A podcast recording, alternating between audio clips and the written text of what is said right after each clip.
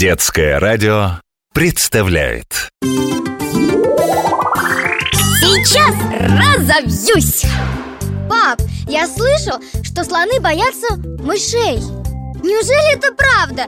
Мышь такая крохотная Разве она может испугать такого огромного и сильного слона? Конечно, слон в тысячи раз сильнее мышки Конечно Но ведь дело-то не всегда в силе, правда? Вот вот мы, когда с тобой пойдем в зоопарк, а, ну или а, на фотографии, а, когда ты увидишь слона, обрати внимание на его ноги.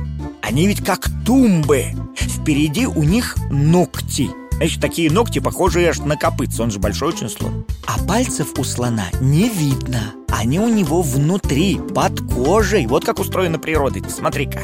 Кожа на ногах у слона крепкая и толстая А на ступнях между пальцами кожица тонкая и нежная. И вот когда слон стоит, его ступни защищены А когда лежит, ступни наружу. Вот, и тогда любая мышка может э, забраться в углубление между пальцами. Да, и прогрызть эту самую нежную кожу а ведь прогрызть, представь себе, это ведь очень больно. К тому же а, в ранки-то может попасть инфекция И тогда слон заболеет. А еще мышь может прогрызть и саму стопу. Тогда слону становится э, трудно и больно ходить. Да ты что, он может вообще даже погибнуть от этого. Вот поэтому слоны и боятся этих маленьких мышей.